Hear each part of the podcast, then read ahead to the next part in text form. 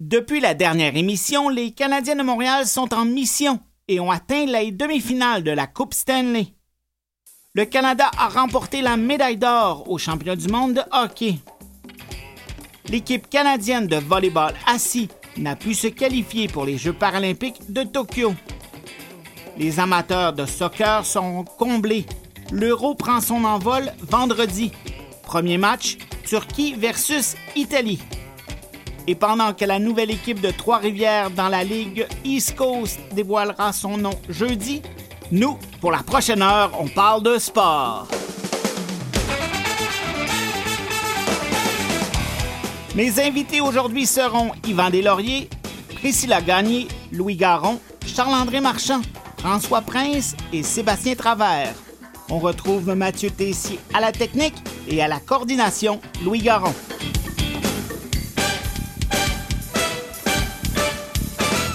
Mon nom est Dominique Tremblay et au cours de cette émission du 8 juin, on parlera du championnat du monde de paracyclisme, de parajudo, de prothèses et de sauts en longueur, de football, la présence des femmes dans le sport et des dernières nouvelles sportives.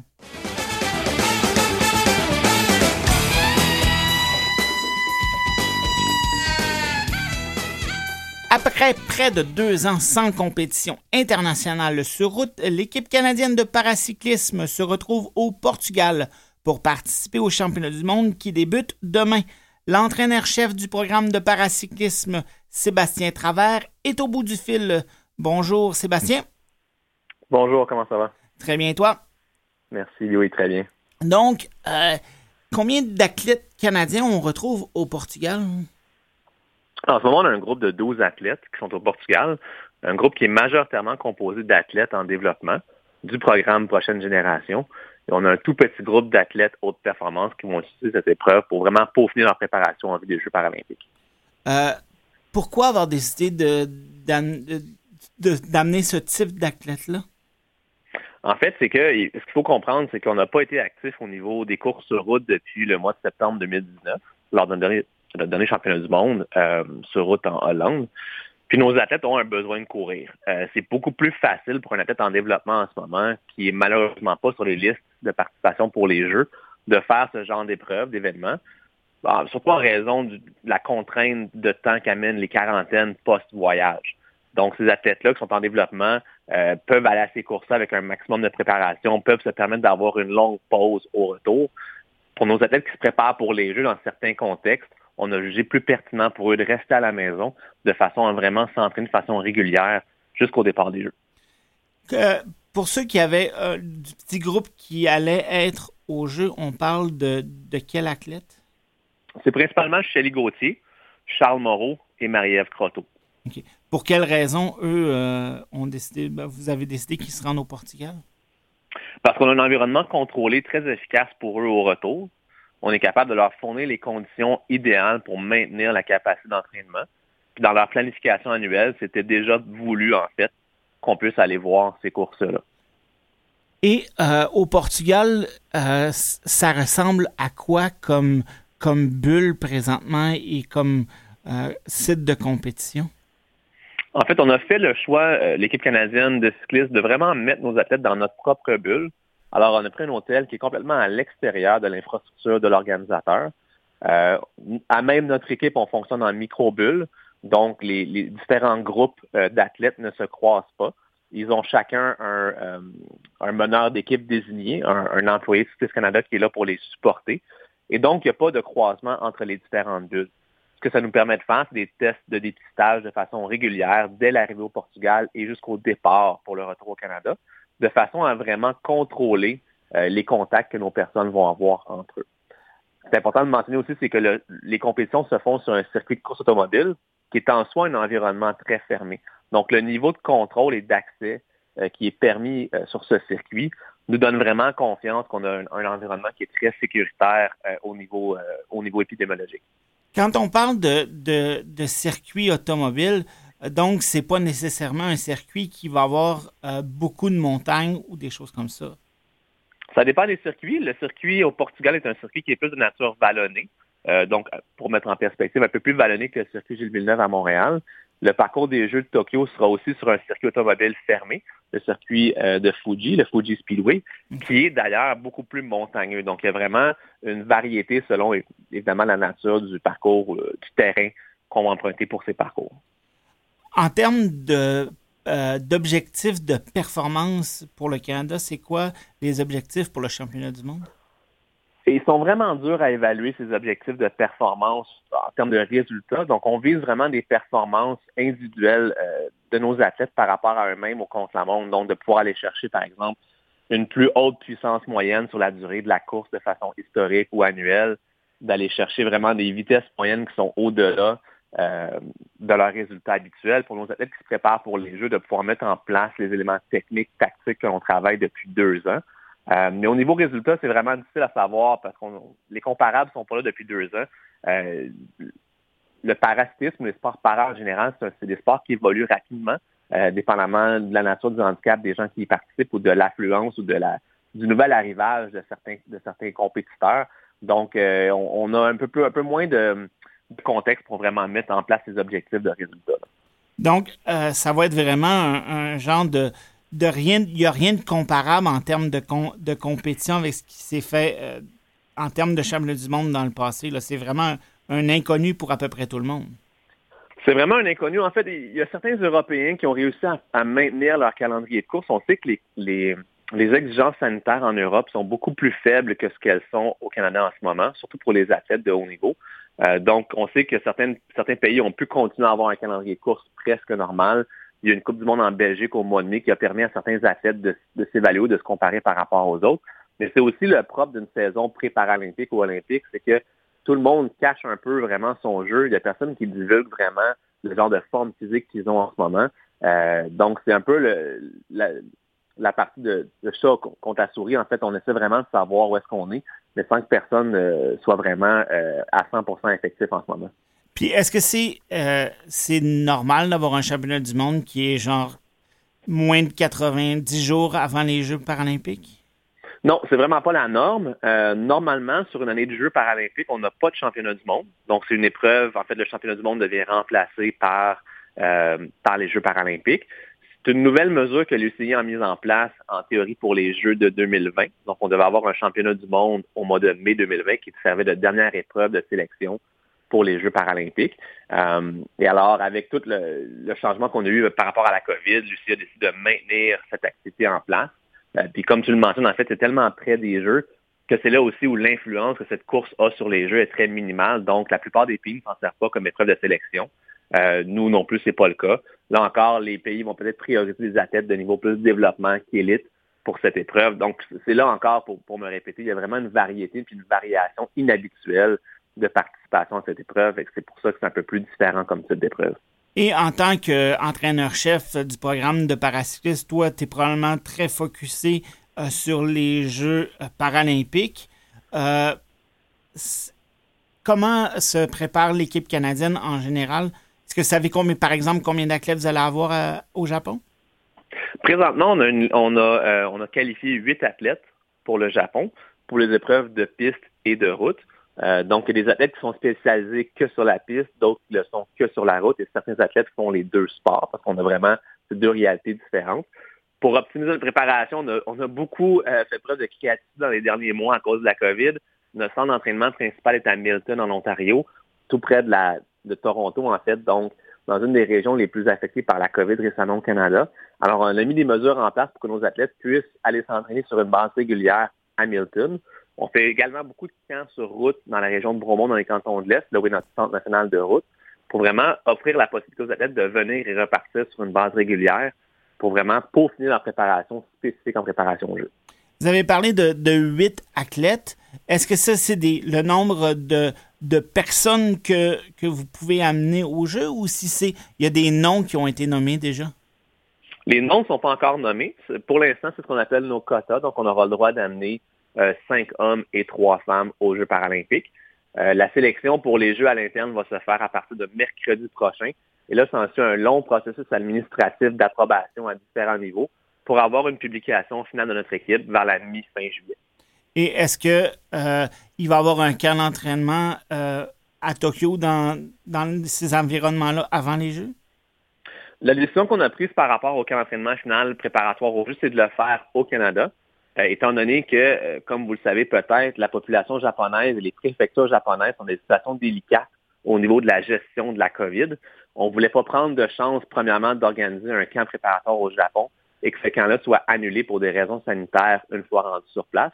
Mais c'est aussi en respect avec la population japonaise de ne pas mobiliser les infrastructures qui auront peut-être besoin éventuellement si jamais la COVID prenait de l'ampleur au Japon. Donc, en ramenant tout au Canada, on a vraiment un contrôle à 100% sur notre environnement. Ça nous permet vraiment d'optimiser la préparation dans les conditions qu'on contrôle. Et euh, sont euh, vos, vos, j'ai le mot anglais en tête, les targets de médailles pour, euh, pour Tokyo? Ben, les targets de médailles sont élevés. nos objectifs sont audacieux. On a eu des jeux qui étaient extraordinaires à Rio en 2016 on vise euh, d'avoir un succès similaire à Tokyo. On est encore, par contre, dans euh, la difficulté d'évaluation de nos opposants, donc de savoir un peu stratégiquement comment les gens vont se positionner par rapport au jeu, euh, de voir aussi c'est quoi l'historique d'entraînement de nos opposants. Donc, on ne fait pas des prévisions, on garde nos prévisions de médailles à l'interne, mais on vise vraiment d'avoir une expérience à Tokyo qui est à la hauteur de notre préparation.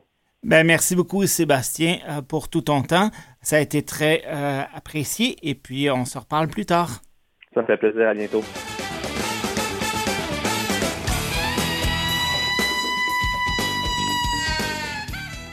Priscilla Gagné est une autre athlète qui renouera avec la compétition. Le 19 juin prochain, elle participera au Grand Prix de judo de Warwick en Grande-Bretagne dans la catégorie des 52 kilos pour athlètes ayant une déficience visuelle, on la retrouve au Texas où elle participe à un camp d'entraînement. Bonjour Priscilla, comment ça va?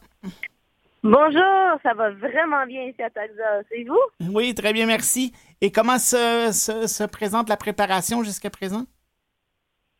Euh, jusqu'à présent, on a deux entraînements par jour de judo, à peu près quatre heures euh, de l'entraînement euh, avec les deux ensemble.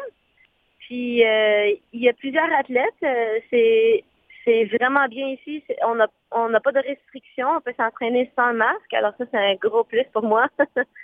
ça m'aide avec le cardio. C'est bien ça.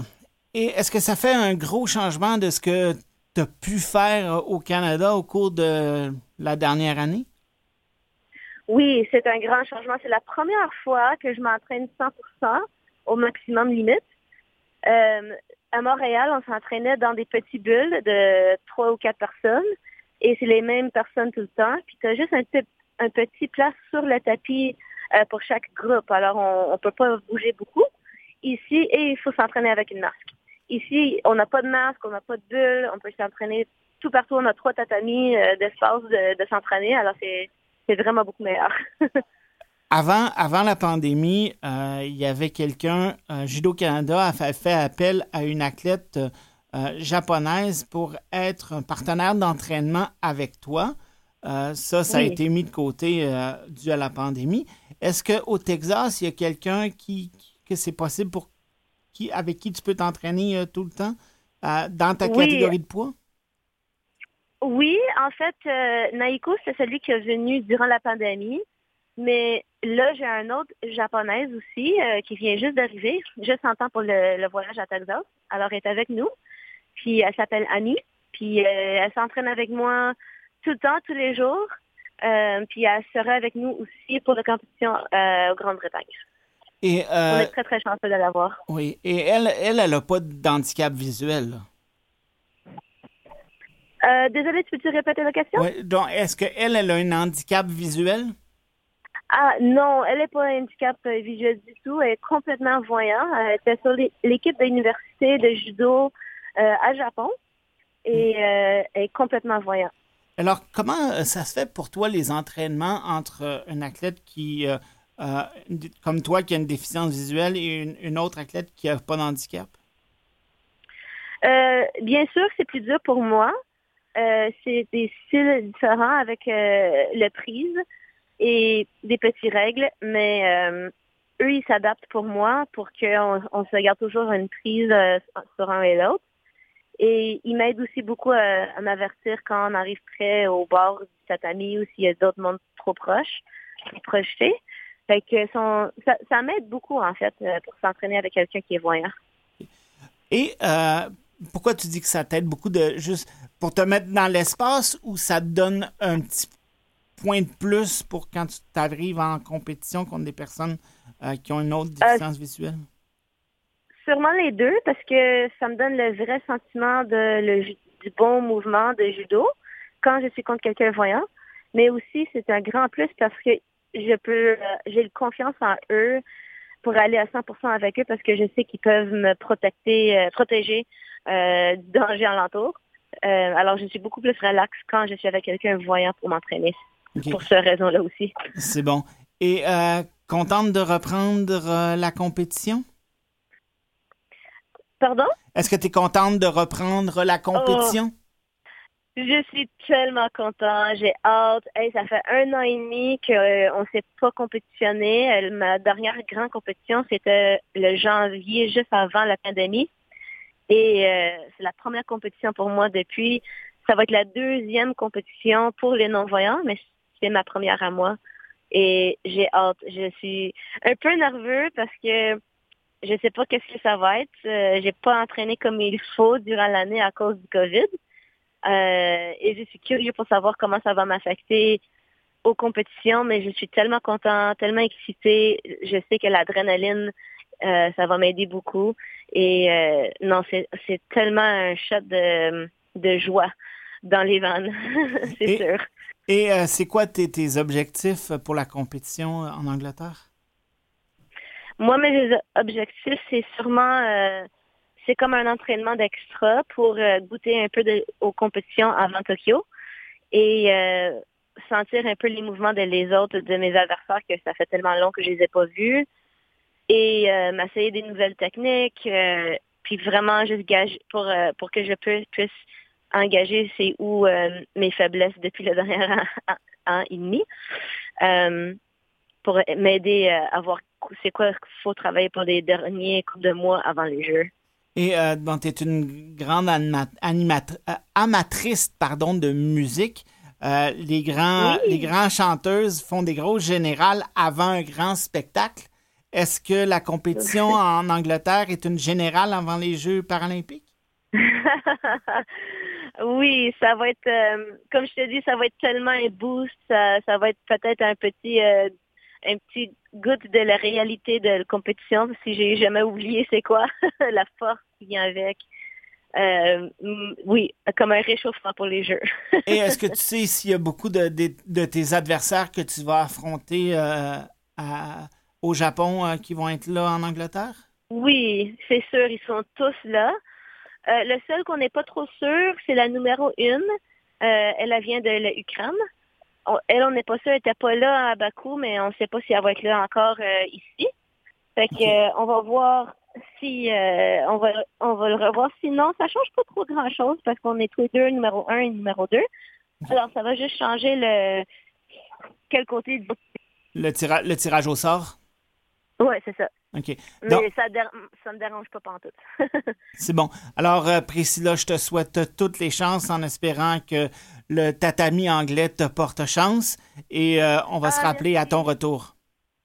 Merci beaucoup, je suis tellement hâte, puis merci pour ton support aussi, ça me, ça me donne beaucoup de joie.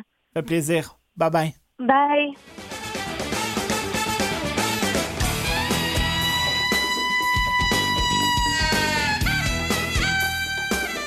Marcus Rein de l'Allemagne a réussi un saut en longueur de 8 mètres 62 lors des championnats européens de para-athlétisme. C'est toute une performance, mais il faut la mettre en contexte. François Prince, qui est professeur-chercheur en biomécanique à l'Université de Montréal et chercheur associé à l'Institut national du sport du Québec, va nous expliquer tout ça. Bonjour François, ça va bien? Ça va bien toi, Dominique? Très bien, merci. Alors, pour ceux qui n'ont pas vu euh, le saut de Marcus Reim de l'Allemagne. Est-ce que tu peux nous le décrire? Écoute, c'était un saut spectaculaire. Euh, une course d'élan rythmée, atteint une, bonne vitesse de croisière, euh, un, appel sur euh, le pied prothétique, et, un envol avec un angle quasiment parfait. et il a atteint une hauteur assez importante qui, qui, m'a vraiment surprise pour franchir, réaliser un saut de 8 mètres 62, la meilleure performance mondiale qui a été réalisée pas plus tard que la semaine dernière. Quand tu parles de meilleure performance mondiale, euh, c'est dans quel environnement? Ça s'est fait dans le cadre d'une compétition internationale. Euh, je pense que c'est en Pologne. Hein? Il me semble que oui, j'ai bien, regardé. Écoute, c'est une compétition euh, pré-olympique où les athlètes sont au meilleur de leur, de leur forme. Et ça a été vraiment son meilleur saut avec la meilleure technique. Qui, et c'est un, athlète qui a progressé beaucoup hein, depuis. Euh, euh, il, a été médaillé, aux Jeux de Londres, médaillé à, Rio euh, avec des sauts de 7,35, 8 mètres 21 à Rio. Puis là, il, va se présenter pour les, prochains Jeux avec une, performance, une meilleure performance mondiale, un record du monde. Alors, ça va être certainement lui qui va remporter l'or encore une fois à, Tokyo. Tu as dit qu'il avait euh, fait son saut d'appel avec son pied avec une prothèse. Oui. Euh, donc, pour ceux qui connaissent pas le sport, c'est quoi le pied d'appel et c'est quoi, c'est quoi sa prothèse? Le pied d'appel, c'est le dernier pas qu'on fait euh, pour réaliser le saut. Donc, après le pied d'appel, on se projette dans les airs et on essaie d'aller le plus loin possible. une chose à remarquer qui est assez particulier, c'est que les personnes, euh, euh, Marcus euh, Rein, c'est un athlète avec un handicap, il a, une amputation d'une jambe, donc il porte une prothèse à une jambe. Pas mal autour de 2008-2009 et avant, les athlètes amputés qui faisaient du son longueur prenaient le, pied d'attel ou le pas d'attel, donc le pied avec lequel ils allaient se projeter. C'était leur pied qui n'était pas amputé, leur pied sain. Et c'est juste récemment que euh, depuis 2008 à peu près, où les athlètes euh, ont, changé de pied. Ils, utilisent le pied qui est euh, muni d'une prothèse du membre inférieur. Donc, est-ce que cette prothèse-là sert un peu comme ressort? Effectivement. c'est, le monde peut s'imaginer, c'est comme une, lame qui est, qui, est, courbée vers l'avant et qui fait effet d'un ressort lorsqu'on on, appuie avec notre poids de corps. Euh, si vous courez, vous pouvez sentir votre poids de corps qui arrive sur chacun de, vos pieds. Alors, euh, une prothèse qui est, faite avec une lame fait en sorte que euh, la prothèse va, absorber de l'énergie, va fléchir, et quand elle va reprendre sa forme normale, elle va te redonner du rebond, comme un ressort. Alors, la technologie des prothèses a commencé à beaucoup s'améliorer vers 2008-2009, et là, les athlètes ont pu euh, utiliser leur, pied muni d'une prothèse pour leur pied d'appel ou pour, leur pas d'appel pour faire les sons en longueur. Euh, cette, prothèse-là est faite avec quel type de matériel?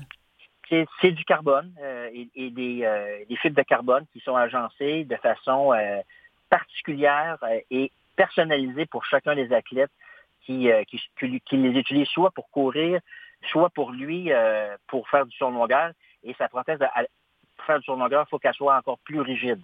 Parce que quand, tu cours pour euh, euh, prendre ton pied d'appel, tu appliques quelque chose comme 5, 6, 7 fois ton poids de corps. Alors, il faut que ta prothèse soit beaucoup plus résistante. Si elle est plus résistante, ben, elle va être capable aussi d'absorber de l'énergie et de te la redonner. Alors, euh, c'est vraiment, vraiment un ressort qui, qui est utilisé pour faire du son longueur. Et ça, c'est ce genre de prothèse-là. Un, mon technicien me faisait un signe, ça doit coûter extrêmement cher.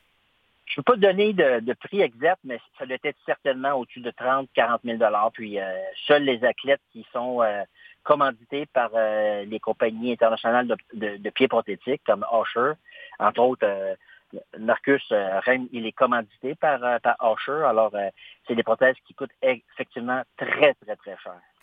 Et c'est le type de prothèse qu'on utilise seulement pour faire du saut en longueur. on ne peut pas utiliser ça euh, pour aller faire son jogging ou aller faire l'épicerie le, samedi matin? Non, parce, que cette, prothèse-là, elle va être trop rigide. Elle ne sera pas confortable pour pouvoir marcher ou même juste faire un peu de jogging. Alors lui, il a sûrement d'autres prothèses pour pouvoir courir, d'autres prothèses pour pouvoir marcher qui vont lui procurer euh, plus de confort. Euh, et puis, il y a aussi d'autres athlètes hein, qui, sont qui ont une amputation du membre inférieur, qui, qui font des courses de, 200 mètres, 400 mètres. On se souviendra Pistorius, hein? je crois Pistorius, le Sud-Africain, qui a participé aux Jeux de Londres chez les chez les athlètes debout, aux Jeux olympiques. Il a participé aux 400 mètres. Alors, euh, c'est depuis ce temps-là que les prothèses sont beaucoup plus performantes. Mais euh, donc, des, des, performances comme Marcus Rem de l'Allemagne a fait, si on compare ça à un sauteur qui n'a pas d'amputation, ça se compare comment? Euh, je peux faire juste l'analogie, Dominique, sur l'évolution de, la performance entre les, athlètes des Jeux olympiques et les athlètes paralympiques pour le saut en longueur. Euh, si je regarde les statistiques depuis 84 jusqu'à 2016, euh, les, pour les sauts en long terme, on se souviendra dans, quand moi j'étais jeune, euh, je regardais les Olympiques, le Carl Lewis a remporté quatre Olympiques à partir de 1984. Et il sautait autour de 8 mètres 50 à 8 mètres 72. Alors, puis dans toutes ces années-là, entre 84 et 2016, l'écart entre la meilleure et la moins bonne performance pour gagner la médaille d'or, c'était 40 cm. Quand on compare euh, les meilleures performances aux Jeux, aux Jeux paralympiques pour le saut en longueur, entre 84 et 2016, ben, l'écart est de 1,32 m. C'est huit fois plus grand comme écart euh, ou d'amélioration, si tu veux, de la performance. Et ces écarts-là ont beaucoup augmenté après, euh, après, après Beijing en 2008. Alors, moi, je, je, vois vraiment une amélioration de la technologie des pieds prothétiques pour le en longueur qui est maintenant beaucoup plus personnalisé et qui, qui fait augmenter les, euh, les performances. Euh, 1m32, là, euh, si le monde peut s'imaginer, c'est loin, là. C'est gros comme amélioration de performance. Et ça, c'est pas seulement attribuable par l'amélioration euh, de l'athlète au niveau de, de, ses capacités physiques. c'est clair pour moi que les prothèses ont un, un, un rôle très grand à jouer dans la performance, mais ça ne change pas que ce sont des athlètes extraordinaires et, bien équilibrés. Ils ont des physiques euh, qui sont impressionnants. Ils s'entraînent très, très fort. Mais euh, il faut que je mette euh, un bémol que la prothèse, elle, contribue pour, elle contribue pour beaucoup. Donc, merci François pour ton éclaircissement. C'était très intéressant. Ça me, fait plaisir. Et on aura la chance de s'en reparler prochainement. Bon été, bye bye. Bon été, au revoir. Alors, euh, on s'en va à la pause. Après le spectacle de la mi-temps, on parle de football avec Charles-André Marchand. On parle aussi de la présence des femmes dans le monde du sport et on fait un tour d'horizon des événements sportifs au cours des prochaines semaines avec Louis Garon. À tout à l'heure.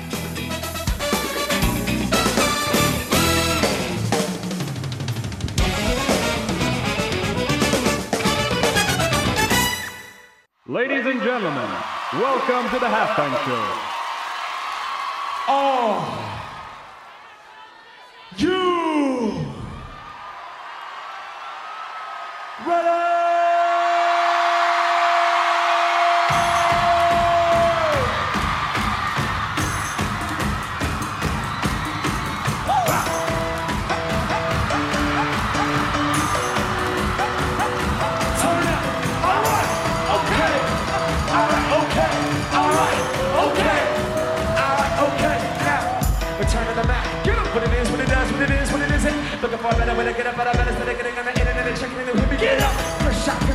pocket, a little bit of humble, a little bit of cautious.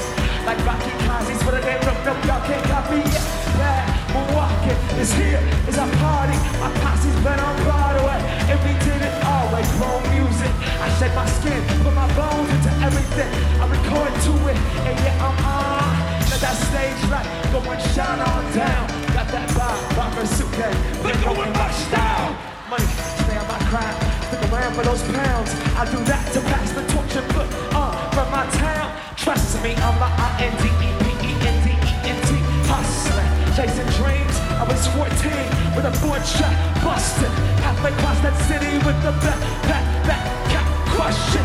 Labels out here that they can't tell me nothing. We give that to the people. Spread it across the country. Labels out here that they can't tell me nothing. Give that to the people. Spread it across the country. Let me hear you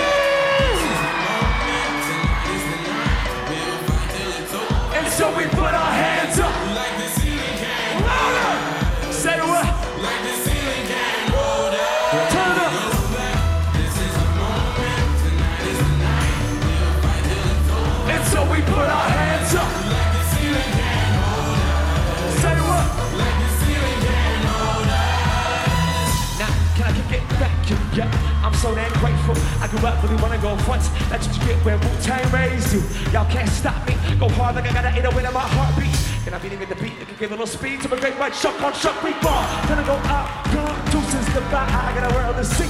Girl, she wanna see bone. Since I make you a believer now. Never into the fourth throne. That revelation comes, so giving it back to the people now. Sing the song, it goes like, raise those hands, this is our party. We came here to live life like nobody was watching. I got my city right behind me. If I fall, you got me left from that failure. Thank humility. Then we keep marching ourselves.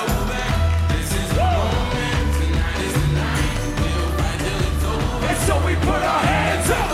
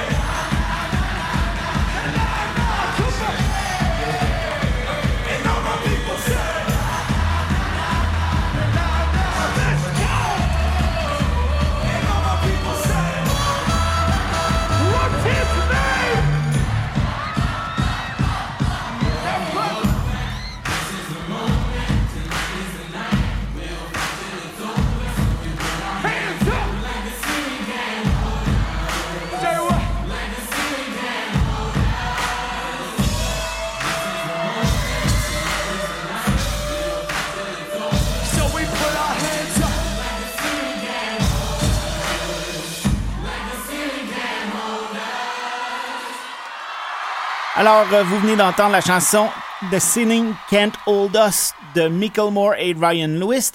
J'ai rarement vu quelqu'un aussi heureux de chanter en spectacle, mais il doit être heureux parce que l'été est arrivé, il fait beau, les terrasses sont ouvertes, tout va bien.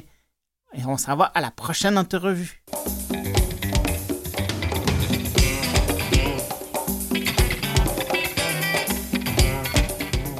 En temps normal, la Ligue canadienne de football commencerait sa saison cette semaine, mais la pandémie a changé les plans de la Ligue. Je discute de la situation avec Charles-André Marchand, l'animateur du Tailgate au 91-9 Sport. Bonjour Charles-André. Bonjour Dominique. Alors, quelle est la situation dans la Ligue canadienne? Ben, euh, on s'attend, on attend présentement là, les directives de la santé publique. Euh, on attend de voir la réouverture euh, de la frontière entre le Canada et les États-Unis, parce que vous savez que la majorité des joueurs de la Ligue canadienne, ce sont des Américains. Et il faut qu'ils puissent pouvoir traverser la frontière. À quel moment ça va se faire Alors, il y a de la logistique présentement sur laquelle on travaille du côté du commissaire et des présidents d'équipe mais on s'attend à ce que la saison débute quelque part au mois d'août. Vraisemblablement, les équipes de l'Est vont commencer dans l'Ouest canadien.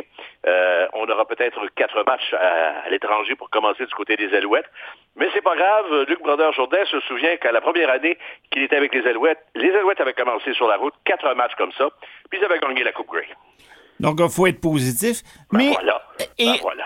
euh, donc, on a- les stades vont, risquent d'être euh, ouverts euh, Oui.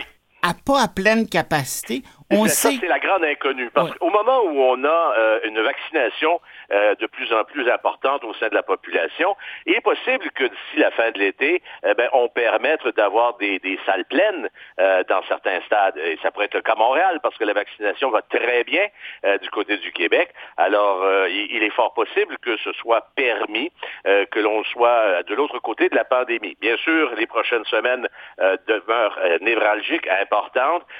C'est important que les amateurs de sport se fassent vacciner parce que c'est eux-mêmes qui le pénalisent s'ils ne le font pas, puis ils nous pénalisent tous, évidemment. Alors, euh, le message est là, mais euh, pour l'instant, ça c'est de bon augure. Mais quand même, les, euh, la billetterie, la source première de revenus de la Ligue, Oui. et l'année dernière, il n'y a pas eu de saison tout court. Est-ce que la survie de la Ligue est en péril?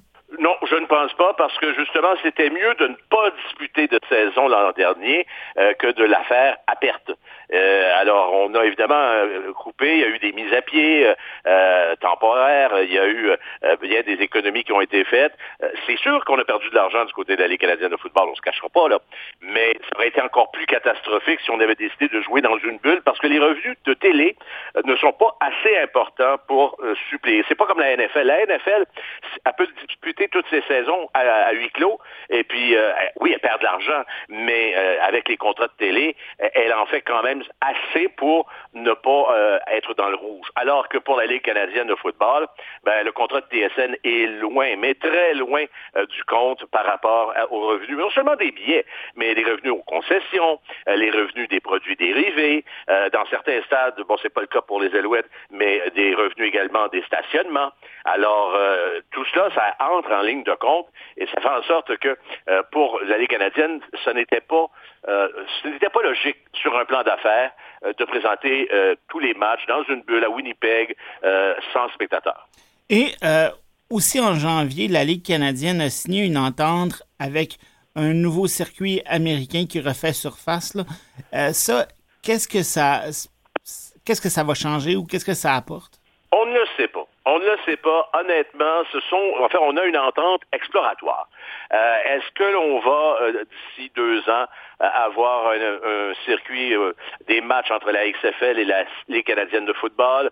Euh, est-ce qu'on aura un calendrier hybride? Euh, tout est sur la table. En fait, ce que l'on veut surtout, puis il faut comprendre que The Rock, qui est propriétaire de la XFL, l'ancien lutteur, c'est aussi un ancien joueur de football. Il a joué dans la Ligue canadienne de football. Il aime le football canadien.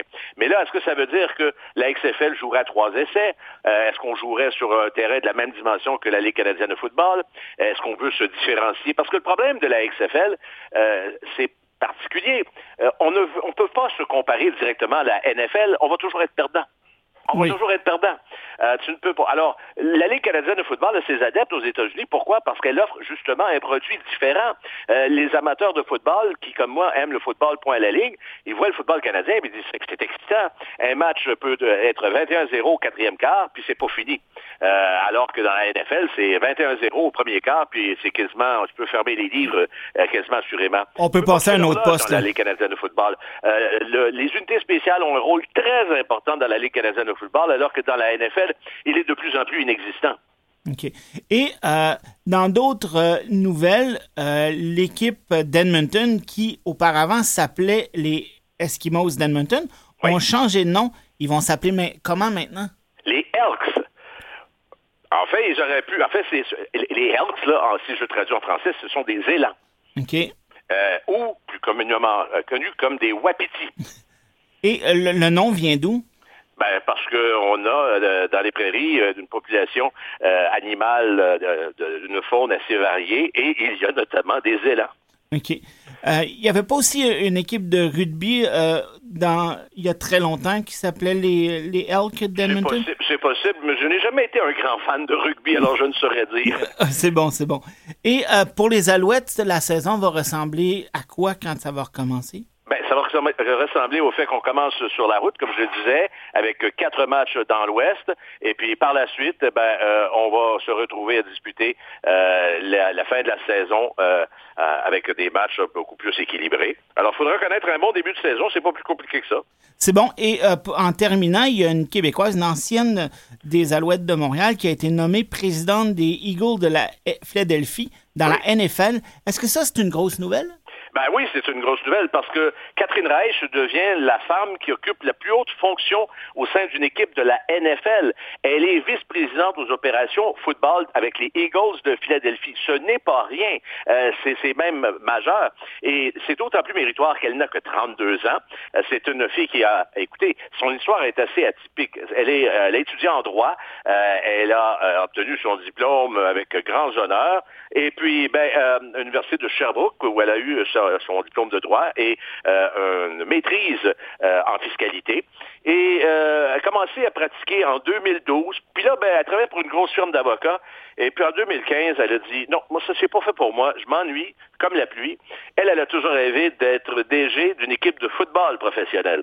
Alors, elle est allée cogner à la porte de Jim Pop. Elle est devenue coordonnatrice de l'administration football chez les Alouettes en décembre 2015.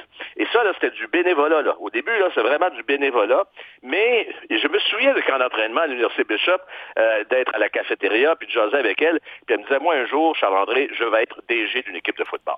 Puis, cette fille-là, elle a 32 ans aujourd'hui. Alors là, je te ramène il y a 6 ans. Et Donc, puis, euh, elle était convaincue que c'est ce qui arriverait dans sa vie. Et puis, ben, bravo, elle a gravi les échelons. Puis là, elle est maintenant vice-président opération football avec les Eagles de Philadelphie, après avoir euh, eu des fonctions importantes avec les Alouettes et puis les Argonauts de Toronto. Puis elle a aussi fait un, un bref séjour dans la euh, XFL avec Tampa Bay. C'est Mark Tressman qui l'avait rapatrié là-bas. Donc- Alors, euh, son che- chemin, elle l'a fait. Elle a mangé ses croûtes, puis ben, je, je ne peux que la féliciter euh, d'avoir atteint cet objectif-là. Mais je suis certain qu'un jour, on va la retrouver DG d'une équipe de football. Ben, merci beaucoup, euh, Chandé. Très intéressant. Puis je vous souhaite un bon été et on se reparle prochainement. Avec plaisir. Merci.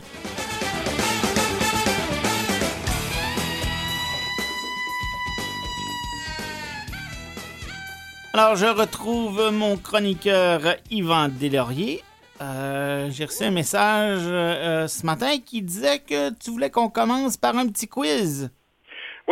En fait, euh, je vais te présenter une liste de postes, puis tu euh, penseras à qu'est-ce qu'il y a de commun entre ces postes-là. OK. Alors, ça commence avec euh, le poste de ministre responsable des sports au Québec. Le poste de sous-ministre adjoint ou sous-ministre adjointe au ministre responsable des sports. OK. Le poste de président ou présidente du Conseil des sports du Québec. OK. Le poste de directeur ou directrice générale de Sport Québec. C'est bien du monde qui prennent bien des, des décisions importantes. Oui, oui, ça c'est une très bonne piste. Euh, mais c'est pas tout à fait ça. Euh, le poste de président ou présidente du nouveau club de basketball de Montréal. Euh, trois des vice-présidents ou présidentes du Canadien de Montréal. Le poste de directeur ou directrice du développement des joueurs des Maple Leafs de Toronto. Ah, Le poste de directeur directrice des clubs de la haute performance et du développement de 10 ans et moins chez Tennis Canada. Et finalement, là, je pense que vous allez comprendre, le poste de vice-président opération football des Eagles de Philadelphie. Alors, qu'est-ce qu'il y a de commun à travers cette liste? Ah, ben Charles-André Marchand, la personne qui euh, j'ai interviewé juste avant toi, me l'a dit. Euh, elle s'appelle Catherine Reich, c'est une femme, donc les autres seraient des femmes aussi? Oui, alors c'est Isabelle Charret qui est ministre des responsable des sports, Dominique Breton, Dominique, c'est une dame, euh, sous-ministre adjointe, présidente du Conseil des sports euh, du Québec, euh, Julie Gosselin, que tu as déjà interviewé, je Oui, pense. oui. La même chose pour directeur ou directrice générale de Sport Québec, Isabelle Ducharme. c'est vrai. C'est Annie Larouche qui est la présidente du nouveau club de basketball de Montréal Les trois vice-présidents du Canadien qu'on a vus un peu à l'écran dernièrement, avec leur masque évidemment, France Margaret Bélanger, Anne, euh, Anna Martini et Geneviève Paquette, directrice du développement des joueurs des Maple Leafs de Toronto. C'est Danielle Goyette, ça a été euh, choisi tout récemment. Peut-être qu'elle va avoir beaucoup de travail. Armand. oui, peut-être. Euh, la directrice euh, des clubs de haute performance à Tennis Canada, Séverine Tamborero et Catherine Reich. Ce qui m'a allumé dans cette euh, recherche, c'est un article d'Alexandre Pratt dans la presse, puis il disait que lui, dans son premier séjour dans le, dans le groupe des sports, dans la presse, en 1999, il n'y avait presque pas de Québécoises qui occupaient des postes stratégiques au sein d'équipes nationales ou de clubs professionnels. Et il est revenu plus tard en 2009, donc dix ans plus tard. Puis là, il y en avait un peu plus, mais c'était plus de stagiaires, plus de conseillères, plus de coordonnatrices, mais peu de présidentes, vice-présidentes ou des membres qui siègent sur des conseils d'administration. Et là, il est de retour maintenant depuis 2019, euh, encore dix ans plus tard, donc ça fait 20 ans depuis son premier séjour. Et là, c'est comme une révolution tranquille du sport parce que les femmes ont fait leur place rapidement dans le monde de l'organisation du sport. Et qu'est-ce qui a fait la grosse différence? Euh, c'est que les femmes ont commencé à s'intéresser, davantage à la gestion du sport. Et euh, à HEC Montréal, il y a maintenant la moitié des étudiants qui sont inscrits au programme de management du sport qui sont des femmes. Et on là-bas, à la HEC Montréal, on veut nourrir cette ambition-là.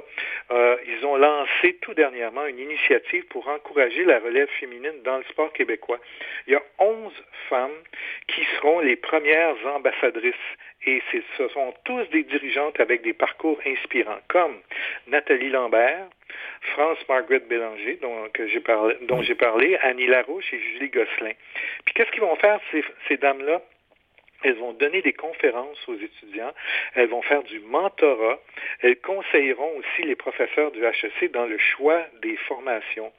Ce sont des femmes motivantes qui ont du vécu et elles pourront inspirer autant les jeunes femmes que les jeunes hommes.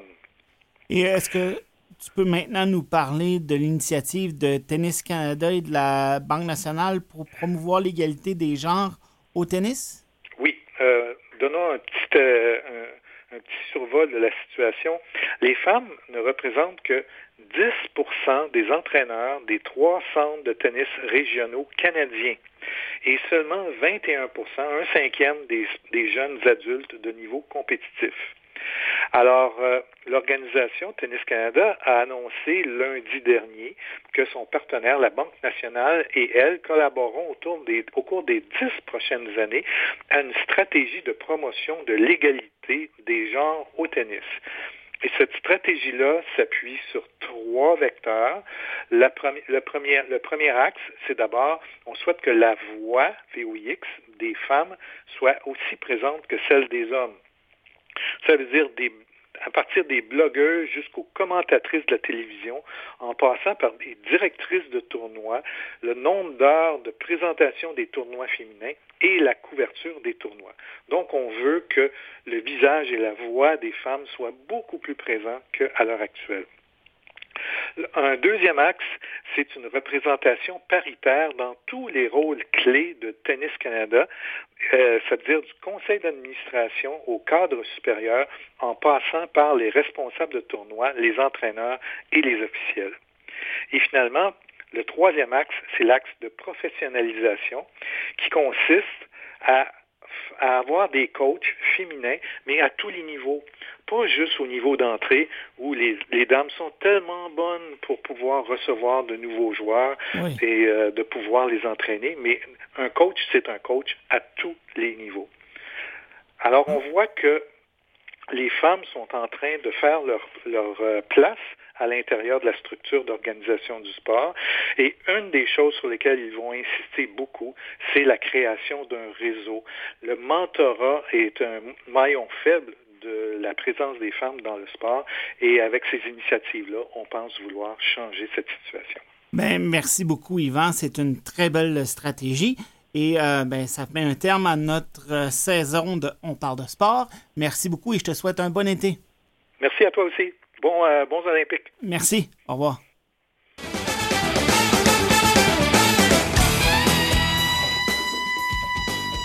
Ce n'est pas parce que la première saison de On parle de sport tire à sa fin que la planète sport, elle, va se mettre sur pause. Louis Garon nous propose un calendrier des événements sportifs à venir. Bonjour Louis. Bonjour Dominique. Euh, on va commencer par, bien sûr, euh, les séries éliminatoires de la Coupe Stanley qui battent leur plein présentement. On connaît déjà l'identité de la première équipe qualifiée pour les demi-finales, le Canadien de Montréal. Après avoir défait les Maple Leafs de Toronto en cette partie et créé ainsi la plus grande surprise de ce premier tour des euh, séries d'après-saison, le tricolore a balayé les Jets de Winnipeg pour atteindre le carré d'as pour la première fois depuis 2014 et pour la troisième fois seulement depuis la dernière conquête de la Coupe Stanley en 1993. Euh, l'équipe de Dominique Ducharme va affronter euh, le gagnant de la série qui oppose les Golden, Knights de Las Vegas à l'Avalanche du Colorado. Série égale, deux victoires de chaque côté. Euh, rappelez-vous, Colorado a pris le devant 2-0, notamment grâce à une écrasante victoire de 7 à 1 dans le premier match. Premier match dans lequel Peter Debourg, l'entraîneur des Golden Knights, avait décidé de ne pas mettre Marc-André Fleury, de lui accorder un, repos hein, pour mettre euh, Robin Leonard. Bien ça, ça n'a pas été la plus grande décision de l'entraîneur des Golden Knights. Mais heureusement, Je pense qu'il regrette celle-là, ça. Oui, heureusement, l'équipe de la ville du Vice hein, a, réussi à se remettre dans cette série, à remporter les deux parties suivantes. Présentation ce soir hein, du cinquième match entre le Lightning de Tampa Bay, champion en titre de la Coupe Stanley, et à mon avis, l'équipe favorite pour l'emporter, et les Hurricanes de la Caroline. Tampa Bay mène la série 3 à 1. Pour ce qui est de la quatrième et dernière série, toujours, euh, il y a les Islanders de New York qui mènent leur série 3 à 2 face aux Bruins de Boston. Hein, Boston qui pourrait être éliminé dès le prochain match. Série âprement disputée.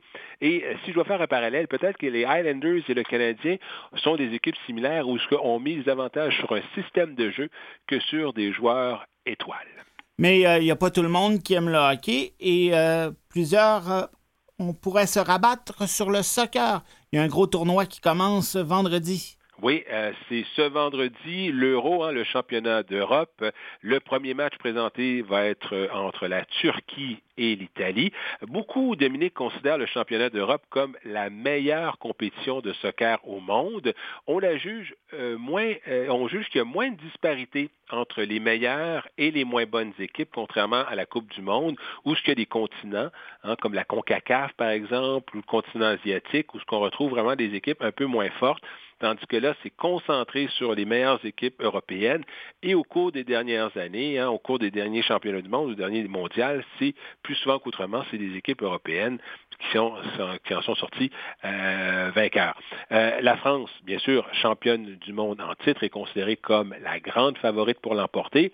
Euh, notons aussi le retour de l'attaquant vedette du Real Madrid, Karim Benzema, qui après euh, avoir été écarté de la sélection française, on sait que Benzema, la dernière compétition euh, qu'il a euh, joué dans l'uniforme des Bleus, c'est la Coupe du Monde au Brésil en 2014. Il n'était pas de l'Euro en 2016 et non plus de la Coupe du Monde de Russie en 2018. Euh, il y a aussi Kylian Mbappé, hein, l'un des meilleurs jeunes joueurs de la planète, qui est, fait partie de cette sélection.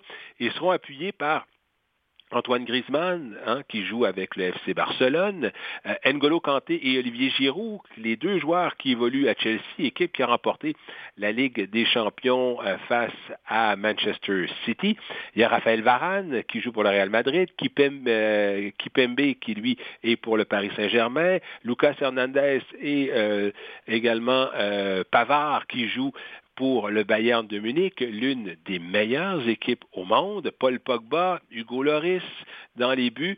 Euh, pour vous dire que, bon, la France semble, de toute évidence, il n'y a pas de faiblesse apparente dans cette équipe-là. Comme on dit en bon québécois, ça a l'air d'être un club pacté. Oui, et c'est tout le monde, des spécialistes, des grands analystes disent que c'est à eux de perdre l'euro euh, parce que c'est pour vous dire comment ils sont dominants et comment c'est eux qui comptent sur l'effectif le plus complet. Euh, c'est une équipe également qui possède l'expérience des grands événements, hein, finaliste malheureux lors du dernier euro qui était disputé en France. On se rappelle la France qui avait euh, perdu face au Portugal. Euh, et également, après ça, elle a remporté le championnat du monde en Russie en 2018. Elle est également menée de main de maître hein, par le sélectionneur Didier Deschamps, qui, a été capitaine de l'équipe de France, championne du monde en 1998, également championne d'Europe en 2000. Autres pays à surveiller également l'Allemagne, bien sûr, qui est une grande puissance, le Portugal, hein, qui, à mon avis, sera l'équipe également à surveiller, euh, qui sont dans le même groupe que la France. L'Allemagne, Portugal et France sont dans le même groupe, fait qu'on va savoir déjà très tôt dans le tournoi euh, si ces équipes-là peuvent rivaliser avec les Bleus. Et euh, également, bon, on notons aussi euh, la Belgique, hein, avec le meneur de jeu Kevin De Bruyne, qui est blessé, hein, qui s'est blessé lors de la finale de la Ligue des Champions contre Chelsea, qui, euh, qui, va, qui devrait jouer, mais quand même qui ne sera peut-être pas nécessairement à 100% L'Espagne, l'Angleterre aussi, qui sera à surveiller, des jeunes joueurs anglais prometteurs, notamment Harry Kane, Mason Mount, Phil Foden, qui joue pour Manchester City. notons aussi l'Italie, et la Croatie qui était finaliste lors du dernier mondial en Russie face à la France et peut-être une équipe à surveiller qui pourrait créer une surprise, il y a la Suisse. Et un petit 45 secondes pour parler de tennis, un sport plus individuel? Oui, alors euh, nous sommes dans la deuxième semaine de Roland Garros, le deuxième tournoi majeur de la saison. C'est pratiquement terminé. Chez les femmes, on va surveiller bien sûr la polonaise Iga Swiatek, championne en titre, qui est toujours en liste pour les quarts de finale. Coco Goff, la jeune américaine qui elle aussi connaît un excellent tournoi, mais les, grandes favorites ont tous été éliminées. C'est différent du côté des hommes puisqu'on compte toujours les deux, euh, les deux joueurs les plus dominants de leur époque, Rafael Nadal et Novak Djokovic, qui eux sont en quart de finale euh, et ils sont dans le même dans le carré de tableau, ce qui veut dire que les deux ne pourront pas s'affronter en, en finale, ils vont s'affronter en demi-finale. Et de l'autre côté du tableau, notons également la présence du grec Stefano Tsitsipas qui va affronter le russe Danil Medvedev et ainsi que l'allemand Alexander Verev, lui qui sera confronté à l'espagnol Alejandro Davidovich Fokina. Alors, après avoir été annulé l'année dernière également en raison de la pandémie, il y a le tournoi de Wimbledon qui est de retour cette année, Dominique, et sera présenté à compter du 28 juin. Merci beaucoup, Louis. Bon été. Bon Alors, euh, c'est tout pour moi. Je vais prendre un petit euh, congé de quelques semaines et on préparera des émissions spéciales sur les Jeux paralympiques. Et à plus tard, merci. Merci beaucoup, Mathieu, à la technique. Bon été. Bye bye.